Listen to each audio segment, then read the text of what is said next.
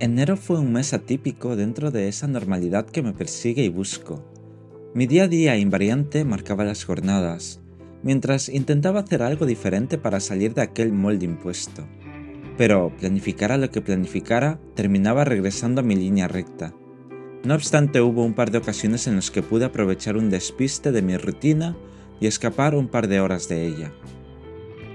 Después del buen inicio de enero me veía obligado a replicar esa fortuna, y el primer atisbo de reconciliación con la vida fuera de casa fue con mi amigo de Málaga. Quedamos un sábado al mediodía. Él me recogería en casa para ir a comer a algún restaurante indeterminado. Tengo que reconocer que la improvisación ganó frente a la búsqueda exhaustiva de algún lugar acorde a ambos. Pero no tenía mucho ánimo aquella semana y me lancé a lo desconocido. Sin embargo, después de dar algunas vueltas para aparcar el coche, recordé un restaurante de comida mexicana muy cerca de la facultad a la que había ido. Me llamaba la atención su interior y el exterior colorido, pero no tuve la oportunidad de entrar ahí hasta ese día. Sin una reserva previa, probamos suerte y ella nos respondió afirmativamente.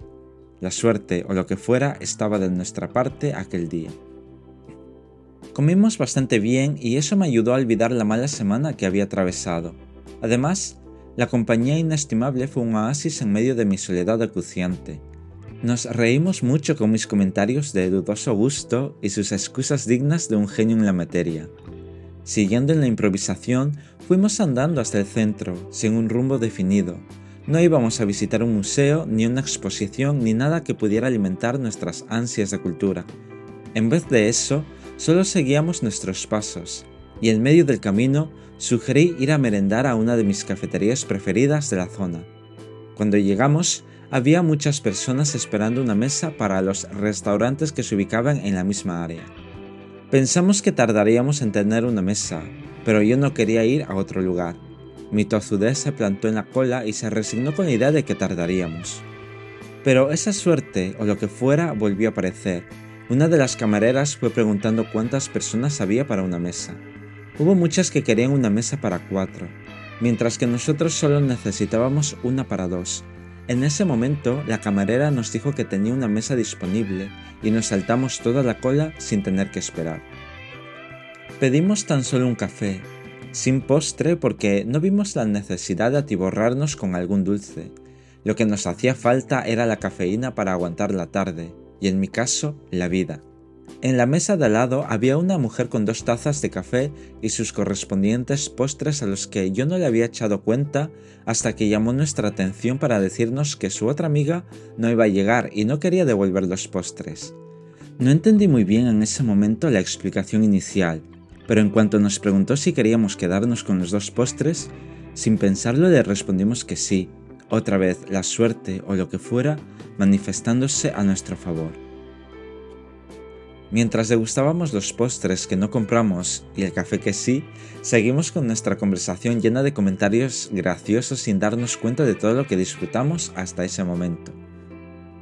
Dejamos la cafetería con los últimos rayos de sol para dirigirnos a ningún lugar. Teníamos que volver al coche para recoger y dejar alguna cosa. Con ello en mente, mi amigo sugirió terminar el día en el bar de un hotel cercano, al cual solemos acudir desde hace un par de años. Emprendimos la marcha con mayor energía aportada por el café y el postre de sorpresa. Pasamos por el coche, donde mi amigo recogió una caja pequeña y me la entregó diciéndome que ese era mi regalo de Reyes atrasado. Por el tamaño del regalo pensé que sería un libro de bolsillo. Dimos unos cuantos pasos hasta el bar donde ambos pedimos dos tazas de té para bajar tanto la comida como la merienda. Necesitábamos algo ligero y calientito. Una vez pedido eso, me decidí a abrir la caja y para mi sorpresa no se trataba de un libro, sino de un móvil. De repente volví a enero del 2018, cuando el mismo protagonista de esta historia me regaló el móvil que tanto tiempo me ha acompañado. ¿Tendrá esto algo que ver con la suerte o lo que fuera? Todo lo que ocurrió aquel día fue increíble porque sin contar con un plan, pasamos un día lleno de sorpresas que me devolvieron la sonrisa después de una semana en la que me costaba hacer todo. Al final enero no fue nada malo conmigo.